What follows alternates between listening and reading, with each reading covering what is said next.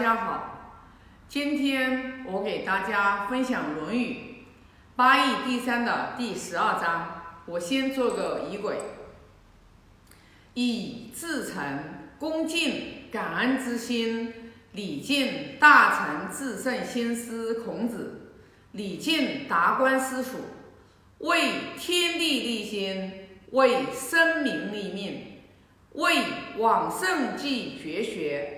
为万世开太平。我先把第十二章读一下。祭如在，祭神如神在。子曰：“吾不欲祭如不祭。”这里讲的是孔老夫子说了，祭祀祖宗的时候，就是祭如在，就祭祀祖宗的时候，就相当于是祖宗就在面前。祭神如神在，就是祭神的时候，就相当于神明就在眼面前。夫子说：“如果啊，我不能就是我的心和我的身，然后全身心的参参与了这个祭祀，他说，那我还不如不祭。其实这里讲的就是一颗纯心，就是我们用一颗什么样的心来就是祭做祭祀。”祭祀的话就是祭祀祖宗，那我们之前就是曾子就有讲过，慎重追远，明德归后矣。也就是说，一个地方的老百姓，他们对于祭祀祖宗，他们非常的重视，而且有一颗感恩的心、真诚的心、敬畏的心。如果在祭祀的话，啊，列祖的列宗，那么他这个人，他绝对。就是对远古的祖宗都特特特别的感恩，特别的敬畏。那么他对在世的父母，他一定是能行孝道，是会行的比较好的。那祭神就是如神在，就是祭祀神明的时候，就相当于神明就在面前。这里也是讲的是一颗纯心啊。那其实的话，呃，这里并不是迷信哈。就是说，我们如果我们自己想要求的神明的护佑，我们首先自己的话，我们就要有一颗敬畏心。当一个人他有敬畏心的时候，他一般的人他都是有底线的。但是我们大多数的情况下，我们很多的人他就是就是求外物，就是求菩萨保佑我健康。但是他自己的话，天天大吃大喝，天天熬夜，又不能早睡早起，他然后去求神明保佑他身体健康，那神明能保佑他健康吗？保佑不了的，因为我们所有的一切的我们自己的世界是我们自己创造的，包括我们自己，如果我们自己都不珍惜我们自己，光一味的去求神明的保佑是没有用的。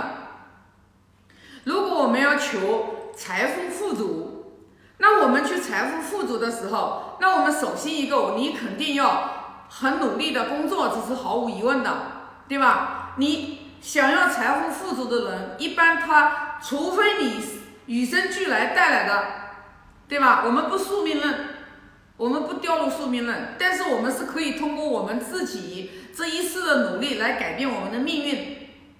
了凡四训那本书已经很清清楚楚的告诉我们了。袁了凡先生五十三岁寿终，后来经过自己的行善积德，到七十四岁寿终，没有儿子，然后命中有两个儿子。现在就是因为通过自己的改命，命中是没有官职的，那后来的话也做了官。那就从这一点里面，我们就知道中国传统文化它绝不是迷信，它是告我教我们自强不息，就像我们《论语》也是一样的。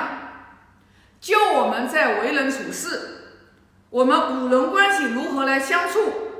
如果一个人他祭祀祖宗，他都我们现在好多的好多的人已经没有这种观念了，知道吧？啊，祭祀祖宗的话，就是如果说对现在活着的父母都不能行孝悌，然后去祭祀祖宗，求祖宗庇佑，不可能的。祖宗不会庇佑的，不孝子孙庇佑什么呀？真是的，对吧？所以说，父母是属于我们目前在这个人世间中最大的恩田。如果我们连父母的孝道都不能行好，你求神拜佛是没有用的啊。所以说，在伦伦关系里面、五伦关系里面，我们父母是属于恩田，我们的敬畏心、感恩心，我们要从父母身上先起来。这是我们五伦关系、伦伦关系里面的一轮啊，给予我们生命的，我们要感恩。那我们在单位里面，如果我们在单位里面，我们也不能处理好上下级的关系。你说我求想要说，哎，我在这个单位里面发展的好呢，那你眼中都没有领导，你没你都没。没有领导提提携你，你怎么可能在单位里面会有前途呢？不可能的呀。但是如果说你你你自己在家里面都没有真正的话去把父母放在眼里面，你在单位里面又你又如何从你的内心里面真正的能去感恩领导和敬畏领导呢？你只求你升官，你加薪。但是你的心是不正的，知道吧？你做到了一个高位上面，你也是做不长久的。为什么？因为德不配位呀，德不配位必有遭殃呀。这个桌子它只能上面五百斤，但是如果你把一千斤放在上面，这个桌子就压趴掉了。也就是说，我们的德行，我们的德行，它能承载我们万物多少的得到。这个是不会错的，这个是不会错的。所以说，当我们每一个人，我们如果真正的我们能理解这些，我们而且且深信不疑这些，你就不会急。别人朋友圈随便人家别人晒晒一一天挣多少钱，一个月挣多少钱，然后的话又是开豪车，又是住别墅，你看了都没有看到，你看到了。你懂因果的人，你就告诉他，你这样子晒，我告诉你，神明都有时候的话，有一些有一不是说所有的所有的这个就是有好鬼神有坏鬼神的，就看到你都嫉妒你，都让你给你这些福禄给你消掉，你知道吧？所以为什么人家说要闷声大发财，知道吧？有钱的话要藏着。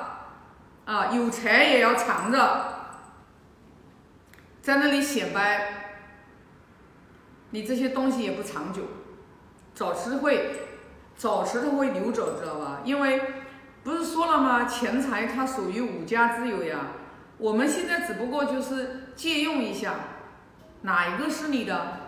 什么也不是你的，你的身体也不是你的，你身体，你说身体怎么不是我的？那你身体是你的，你你你让他不生病，他就不生病了吗？你说你想活到一百二十岁，你就不死了吗？不可能呀，对不对？所以你求神明保佑，但是你自己的做人的根本德行你都没有做到位，神明怎么可能会保佑你呢？所以说我们人真的是要存好心、说好话、做好事、读好书，一定要读好书。一定一定要读好书，因为你不读书，你就不明理；你不明理，你就没智慧。《了凡四训》那本书也说过，啊，好像是应该是孟子还是哪本书上面都有说过，有一句话叫“老天爷”，老天爷呢，未发其福，先发其慧。就一个人，老天爷要让一个人发达，在没有让他发达之前，一定是先把他的智慧打开，然后才能未发其福，先发其慧嘛，然后才能给他大量的财富，不然他守不住呀。他没有智慧，他就守不住呀。没有智慧，他怎么可能会守得住呢？有一点钱就飘了。也不知道，也不知道这个呃厚德载物的道理，也不知道为人处事要低调，对吧？所以说，老天爷是未发其福，先发其慧，让你先智慧打开，让你先为人低调，让你先去谦虚，为什么呢？因为我一谦受福。一个人连谦卑的心态都没有，给你多少的福你也留不住。所以不读书怎么行呢？不读书怎么行呢？所以说一定要去未发其福，先发其慧。所以就是说，智慧对于我们来讲是太重要了。那为什么要学经典呢？因为学古圣先贤的这个经典，那么就会让我们去明理。也就是说，我们明理了之后，我们才能去判断哪些事情能做，哪些事情不能做。因为每一个人都想自己的话，就是运气越来越好，家庭幸福，财富富足。那你如果说自己你并不知道你做了哪些事情，种了哪些恶的因，然后的话，你又怎么可能会越来越好呢？所以说，我们学经典就是要把我们智慧打开。智慧打开了以后，我们就知道哪些事情能做，哪些不能做。跟人交往，哪一些人我们可以深交，哪一些人可以是泛泛之交。做企业，哪一些员工可以重用，哪一些员工是可以基层员工去用，哪一些员工是坚决不用。这些都是需要我们有一份智慧去判断的。所以说，如果没有智慧，啊，又不知道去感恩别人，因为每一个人的成功，他都是有很多的因缘组成的。那没有智慧呢？那就是说，在这个工作岗位当中，如果说有一点取得一点小成绩了之后，然后就在那里狂傲，就觉得哎呀，自己很了不起，其实都是因为没有智慧的表现，才会出来这种很可笑的这种行为。所以说。就是祭如在，祭神如神在。其实说实话，也是还是讲的是理之本，就是我们这一颗心。如果我们有一颗感恩的心，我们有一颗谦卑的心，我们有一颗敬畏的心，我们有一颗包容的心，你在人世间嘛，你就是与人相处嘛，还有什么呢？所以说，如果说我们做事情都可以自己欺骗自己。因为你如果不真诚，你就是欺骗欺骗你自己呀。别人又不傻的了，自欺欺人被人欺呀。